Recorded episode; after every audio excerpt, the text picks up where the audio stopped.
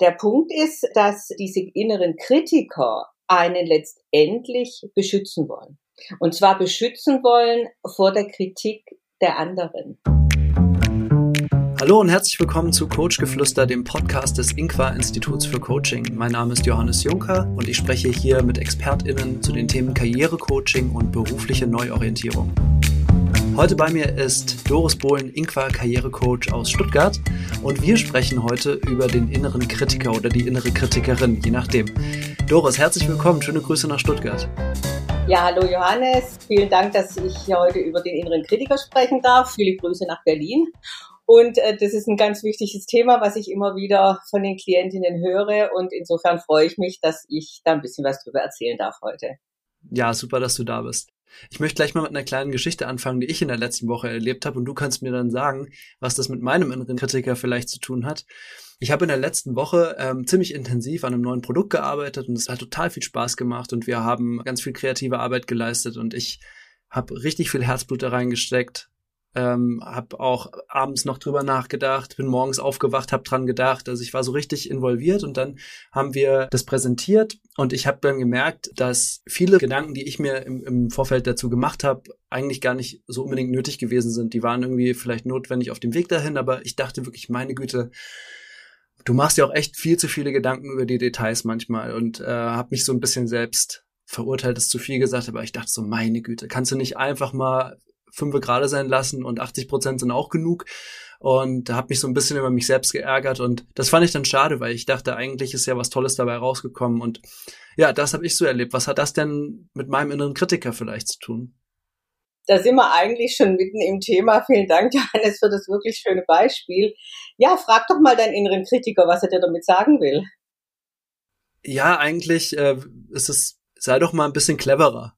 Sei doch mal ein bisschen mhm. smarter. Überleg doch mal vorher, wie viel Energie du in welche Projekte reinsteckst. Muss das denn unbedingt immer sein? So, mhm. so würde ich denken. Und wie drückt er sich so aus? Ist er freundlich oder wie, wie drückt er sich so aus? Ach, so, so ein genervter, alter, knottriger Onkel ist das irgendwie, so in meinem, in meinem Kopf. Also der sitzt so, sitzt so da und ist so ein, auf Englisch würde man wahrscheinlich so sagen, stiff upper lip. So. Mhm. Ja. ja, da hast du jetzt ein nettes Beispiel genannt, auch insofern, weil du sagst, es ist wie so ein alter, knattriger Onkel. Und auch in der Tat kommen diese inneren Kritiker und diese Stimmen aus unserer Kindheit. Okay. Also das ist ähm, insofern ganz spannend, wenn man sich mal mit diesem inneren Kritiker beschäftigt. Man hat ja das Gefühl, die waren schon immer da, stimmt aber nicht. Also ganz früher als kleines Kind hat man diese Stimmen in der Form gar nicht wahrgenommen, sondern das, was man wahrgenommen hat, war natürlich die Botschaften der Erwachsenen um einen rum oder der Klassenkameraden oder äh, der Lehrer oder der Freunde oder vor allem der Eltern und der Großeltern, also der erwachsenen Personen auch.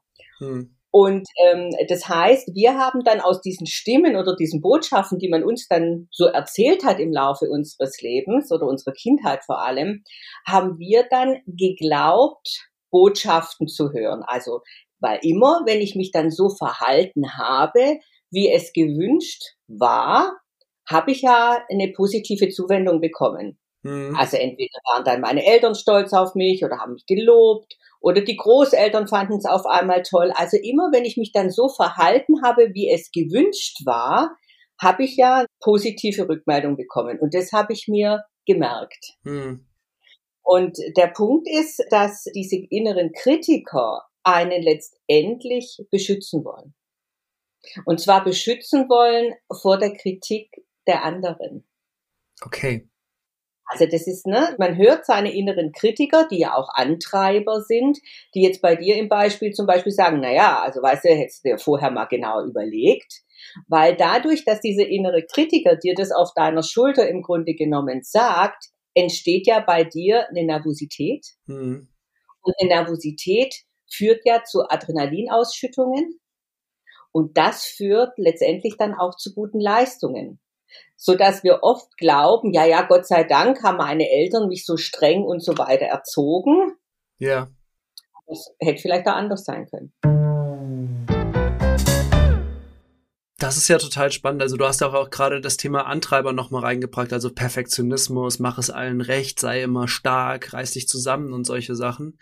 Ähm, die spielen da natürlich eine ganz, ganz große Rolle. Und äh, ich finde das Bild auch schön, dass du sagst, die wollen mich eigentlich beschützen. Also in meinem Beispiel jetzt, wofür wollte, würde mich denn mein Antreiber jetzt äh, oder mein Kritiker, der mich da so adressiert hat, beschützen wollen, dass ich mich nicht überarbeite? Nee, eigentlich möchte er dich äh, beschützen vor der Kritik der anderen, dass du keine gute Leistung bringst. Also, dass mhm. das, was du sagst, nicht gut ist. Ja. Und deswegen, das ist ja ein Motor. Das ist ja keiner, wo sagt der innere Kritiker, oh, jetzt lehn dich mal zurück, jetzt lass mal alle fünf gerade sein. Das wäre ein innerer Beschützer, so der Gegenspieler im Grunde zum inneren Kritiker. Also ah. ne, innerer Kritiker, innerer Beschützer. Aber der innere Kritiker, der peitscht ein, der sagt, ja, jetzt gib halt mal Gas und jetzt streng dich mal an und mein Gott, immer so lahm und nächstes Mal bereitest dich vor und wie siehst denn du überhaupt mal wieder aus? Ne? Das sind diese, diese inneren Stimmen, die da kommen und die, die machen uns das Leben schwer und die lassen uns dann manchmal auch ähm, unseren, an, an unserem Selbstwert zweifeln. Ah, okay. Weil die hauen immer rein. Ich verstehe, okay.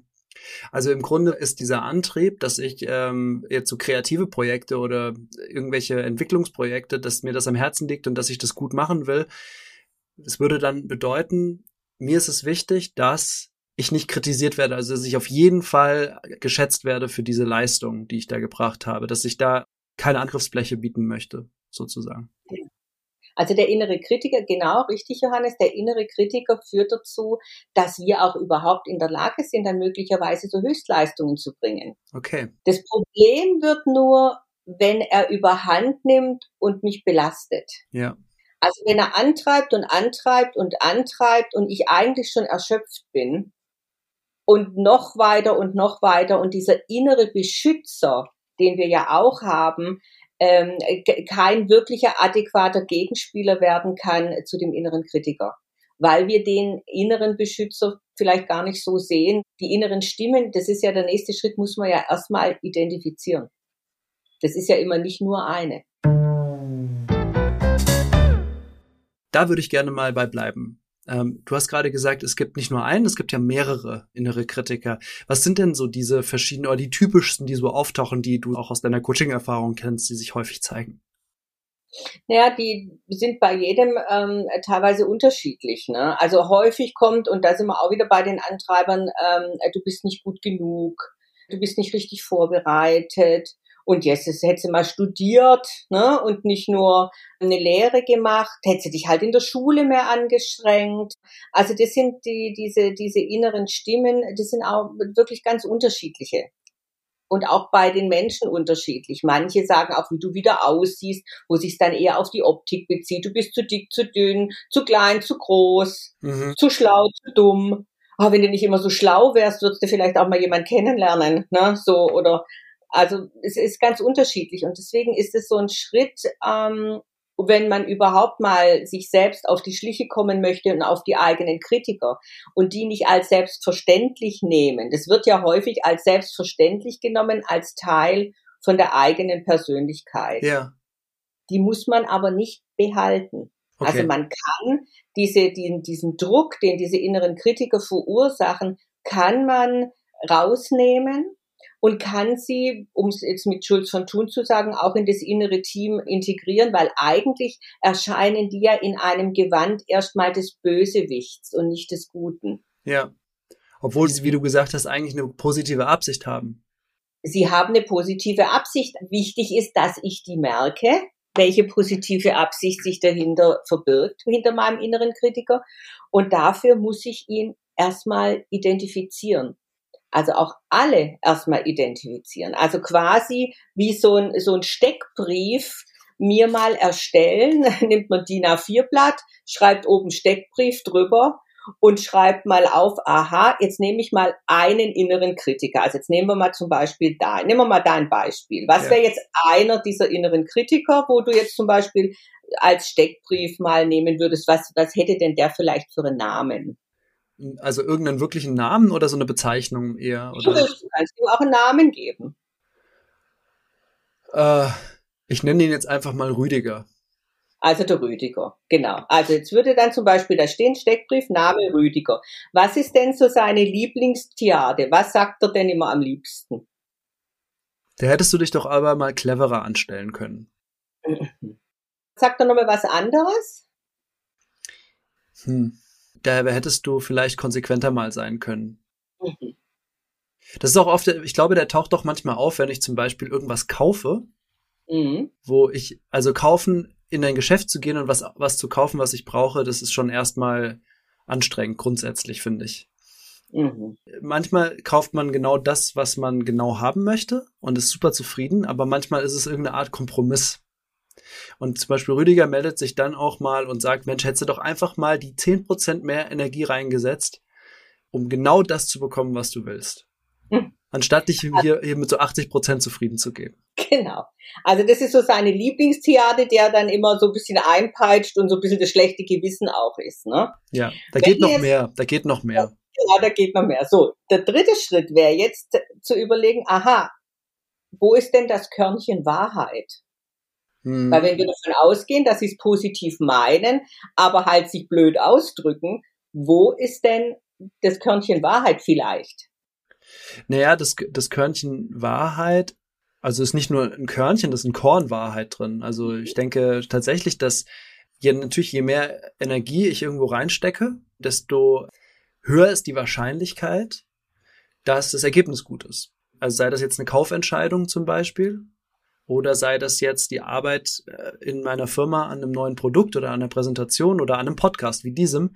Je mehr, je besser ich mich darauf vorbereite, je besser wir beide uns vorbereiten auf das Gespräch und je besser die, das Licht und der Sound ist, desto besser ähm, wird das Ergebnis sein. Da ist auf jeden Fall ein großes Korn Wahrheit dran. Mhm, genau. Siehst du, und schon auf einmal fühlt er sich ein bisschen besser an. Ne, der Rüdiger. Ja, aber nur ein bisschen. Genau, sind ja noch nicht fertig. Also die nächste Frage, die man dann jetzt mal ähm, analysieren könnte, wäre, was ist denn so die unterschwellige Botschaft vom Rüdiger? Streng dich an. Mhm. Gib dich nicht mit zu wenig zufrieden, vielleicht. Mhm. Mhm. Ja. Oder vielleicht aber auch, du kannst aber schon ganz schön viel.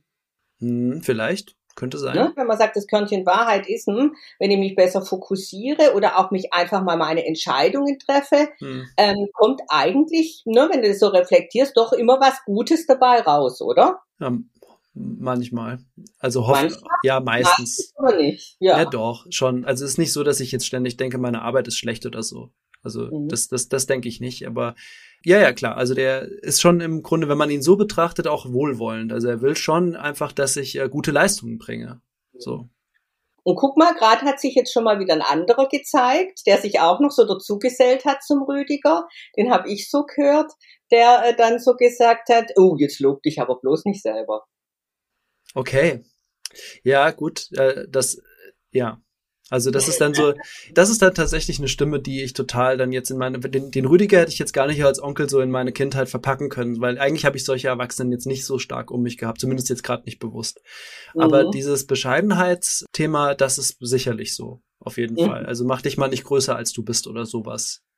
Genau, Bescheidenheit ja. ist eine Zier, weiter kommt man ohne ihr, heißt's genau. aus dem Volksmund. Aber das heißt, so zeigt sich jetzt jemand anders, in ja. einem anderen Kostüm. Jetzt könntest du derjenige auch einen Steckbrief machen. Also ist es männlich, weiblich, ja. ist es ein Tier?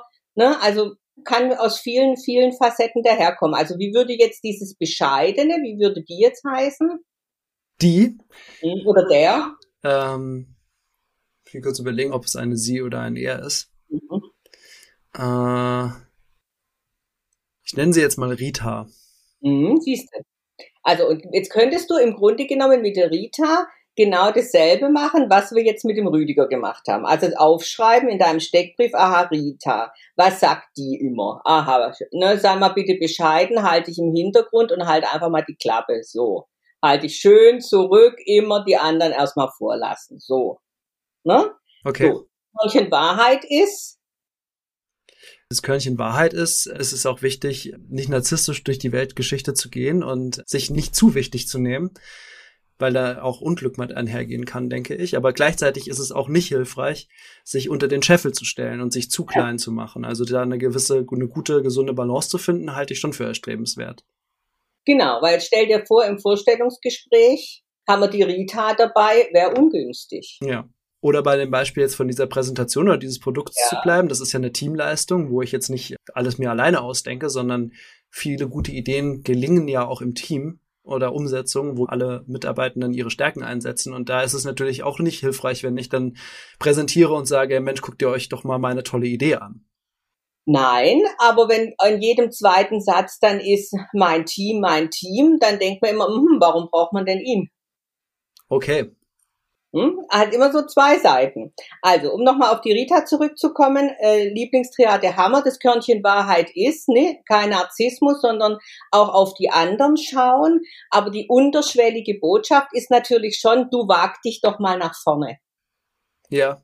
Trau dich eigentlich, trau dich. Mach Okay. mal den Schritt. Ja? Und was immer noch mal ganz interessant ist, wenn man mal diese, diese Steckbriefe macht, dass man sich dann auch mal überlegt, äh, in was für einem Kostüm oder in was für einer Erscheinung kommen die denn daher? Also wie sehen die denn aus? Okay. Haben die denn an? Also der Rüdiger, was hat jetzt der Rüdiger an? Wie sieht der aus? Ich muss noch mal kurz in mich gehen, was der Rüdiger für einer war. Was hatte der noch mal so für eine, für eine Message? Äh, das stell dich doch mal cleverer an. Ja, so. genau. Na, der hat so dieses typische, kennst du diese beigen, hellbeigen Westen? Die viele, so, die viele ältere Herren tragen? Ja, genau. Ja, das ist das. So. Aha, genau. Und die Rita, was hat die an? Ich habe ein Gesicht vor mir. Ich habe jetzt keine Kleidung vor mir. Ich habe aber eine sehr konkret eine, eine Person im Kopf, die ich kenne. Aber ich Ah. kann mir, ich kann aus Diskretionsgründen nicht mehr dazu sagen. Also diese Rita kenne ich schon auch von früher. Und meine Rita, also die hieß eigentlich Fräulein Brüsewitz. Und das war meine Klassenlehrerin in der Grundschule, die Okay? immer anders zu mir gesagt hat, mein Gott, Doris, sei doch nicht immer so vorlaut. Halt doch einfach mal die Klappe und setz dich in die hintere Reihe. Wow. Das war mein Fräulein Brüsewitz früher. Also, und die sieht aus, die hat ein graues Kostüm an und einen grauen Dutt. Also haben, vielleicht kennen ganz viele Leute Okay. so einen Fräulein Brüsewitz. Also, das hat man die schon mal identifiziert, hat den Steckbrief gemacht und jetzt sieht's ja schon mal gar nicht mehr so schlimm aus. Weil die Botschaft ist, den inneren Kritiker, den darf man, den, der, es ist wichtig, auf den zu hören, weil das interessante Botschaften sind und er meint es auch gut, dass er uns beschützen möchte. Aber es ist wichtig, dem inneren Kritiker oder der inneren Kritikerin nicht zu viel Bühne zu geben. Ja. Ne? Weil wenn die die Bühne kriegt, dann breitet dies sich aus und wir kennen alle, wenn wir nachts wach liegen, vielleicht auf ein Vorstellungsgespräch vor uns haben, ja, da läuft aber erstmal das Kopfkino, wahrscheinlich schon zwei Tage vorher. Ja.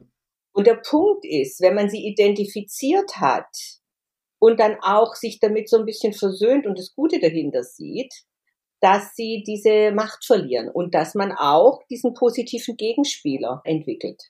Weil die gehören zusammen. Total.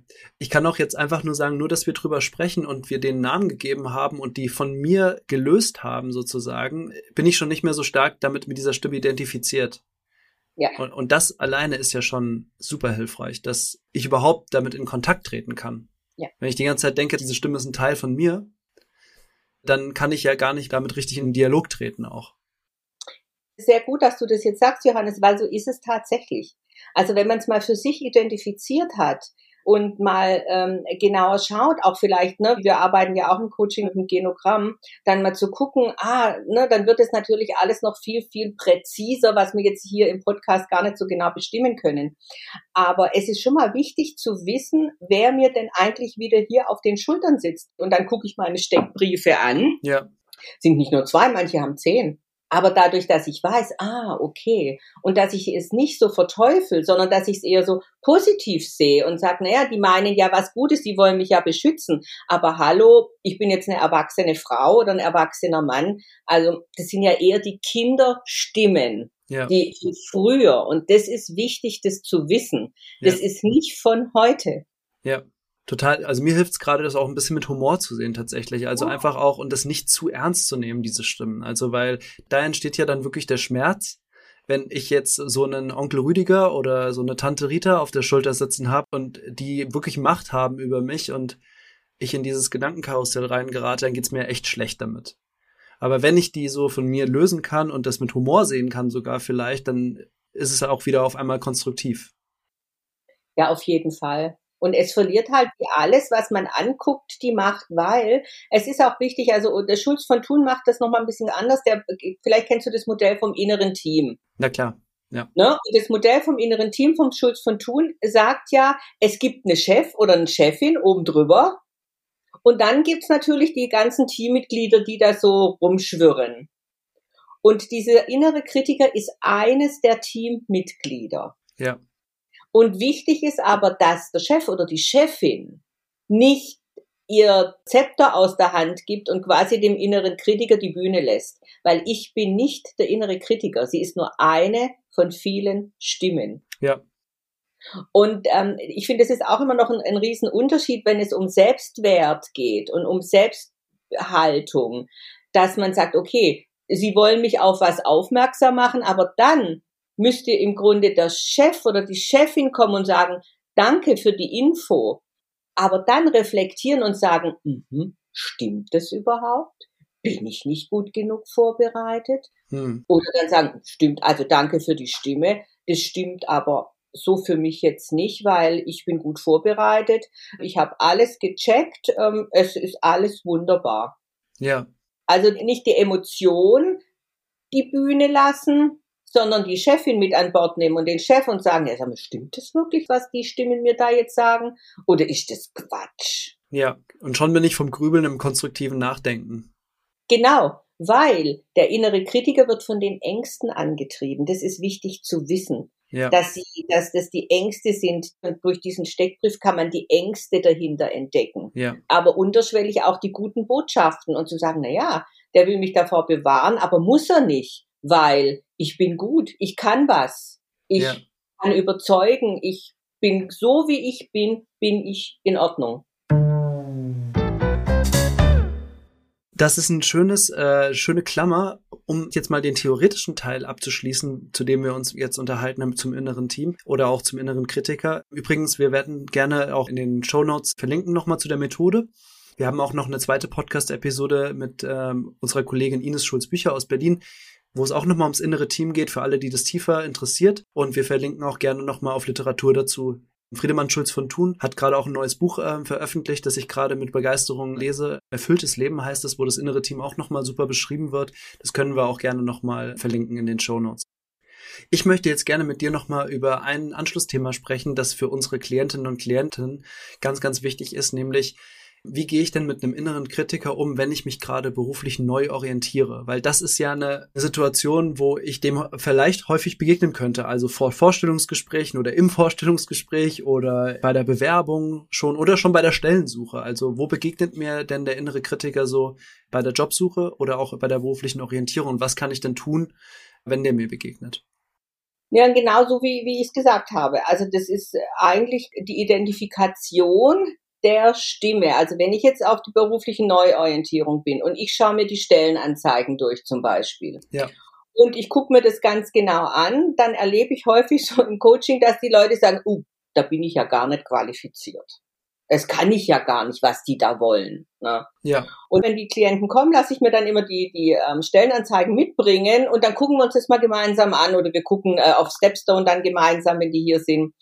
Und dann sage ich, jetzt gucken Sie es aber noch mal ganz genau an. Also so wie es für mich scheint, haben Sie doch viele dieser Tätigkeiten bereits gemacht und so weiter. Und wie viel Prozent von dieser, von diesen Tätigkeiten, die da verlangt wird, erfüllen Sie denn? Dann sagen manche, naja, wenn Sie mich so fragen, also schon 85 Prozent. Okay. Ich sage, aha, und wo kommt jetzt der Zweifel her? Und dann sagen die, ja, das weiß ich auch nicht so richtig, aber als ich jetzt die Stelle durchgelesen habe, hat immer jemand hier zu mir gesagt, aber da brauchst du dich doch gar nicht bewerben, äh, hast du doch gar nicht die Erfahrung, stimmt doch gar nicht. Und dann hat man identifiziert, dass sie halt was anderes studiert hat, als gefordert war. Und durch dieses Fokussieren auf dieses Studium, das hatte für sie einen unheimlich hohen Stellenwert, aber hat dann darüber hinaus völlig vergessen, die Tätigkeiten anzugucken, um die es ja eigentlich geht. Ja. Weil ob ich jetzt vor 20 oder 10 Jahren irgendwas studiert habe, Ja. ist schön, aber brauche ich ja vielleicht in der Form heute nicht mehr, hat sich ja auch viel verändert. Ja. Das ist interessant, dass du genau dieses Beispiel nimmst, weil mir fällt es auch auf bei KlientInnen von mir. Besonders diejenigen, die so extrem hoch qualifiziert sind und eigentlich unglaublich viel können, wo ich den Lebenslauf lese und denke, wow, du kannst es dir ja eigentlich aussuchen, was du machst. Die sind oft ganz besonders kritisch mit sich selbst, wenn sie Stellenprofile scannen, weil sie dann denken, ich erfülle hier irgendwie eins, einen Checkpoint nicht dann brauche ich mich auch nicht zu bewerben. Und die haben auch nur perfekte Noten und eigentlich perfekte Arbeitszeugnisse und einen lückenlosen Weg und aber die nehmen sich ganz besonders äh, kritisch und ganz besonders ernst bei diesen Fällen. Machst du diese Erfahrung auch? Ja. Ja, ja, ja das, ist, das ist tatsächlich so. Das ist äh, wahrscheinlich durch die Unsicherheit geprägt, äh, die die Leute dann in ihrem Berufsleben erlebt haben.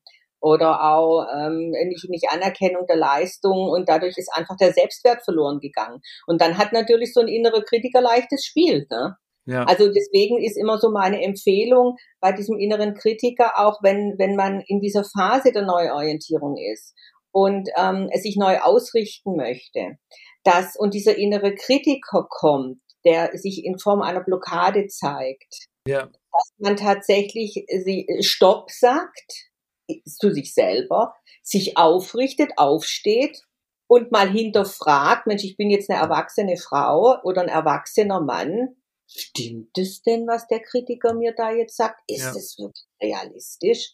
Und allein schon dadurch, dass man sich diese Frage stellt, bekommt man wieder Zugang zu sich selber und sagt, ja, das hat vielleicht vor zehn Jahren mal gestimmt, aber heute sieht das alles ganz, ganz anders aus.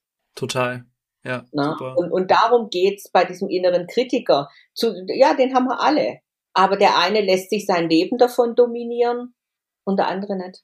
Ja. Das ist der Unterschied. Wir haben ja jetzt von dir wirklich richtig handfeste Tipps bekommen und auch äh, ganz konkrete Vorschläge, wie ich damit arbeiten kann. Also ganz allein zu Hause und die Klientinnen und Klienten, die das äh, hören, setzt euch hin, probiert es aus oder geht damit zu eurem Coach. Ihr habt ja gerade so ein bisschen einen Vorgeschmack bekommen, wie Doris das mit mir gemacht hat. Also so kann das in einem Coaching ungefähr ablaufen. Natürlich noch viel intensiver und viel länger.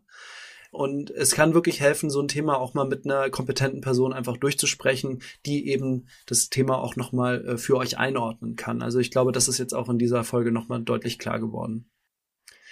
Doris, haben wir irgendwas Wichtiges vergessen, über das wir noch hätten reden sollen? Habe ich irgendeine Frage vergessen, die ich dir hätte stellen sollen?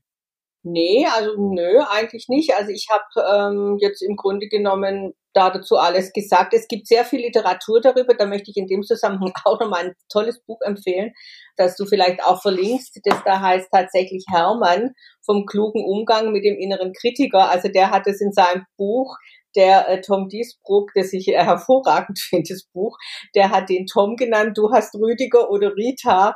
Also ähm, dadurch kommen so Impulse, durch diesen Namen äh, wird das alles ein bisschen mehr händelbar und da kann man auch nochmal sehr schön äh, ein bisschen was drüber lesen. Super. Und auch noch viel speziellere Tipps, als wir das jetzt in diesem Podcast ähm, machen konnten. Ja, super. Also ich glaube, wir haben in diese halbe Stunde so viel reingepackt, wie es ging.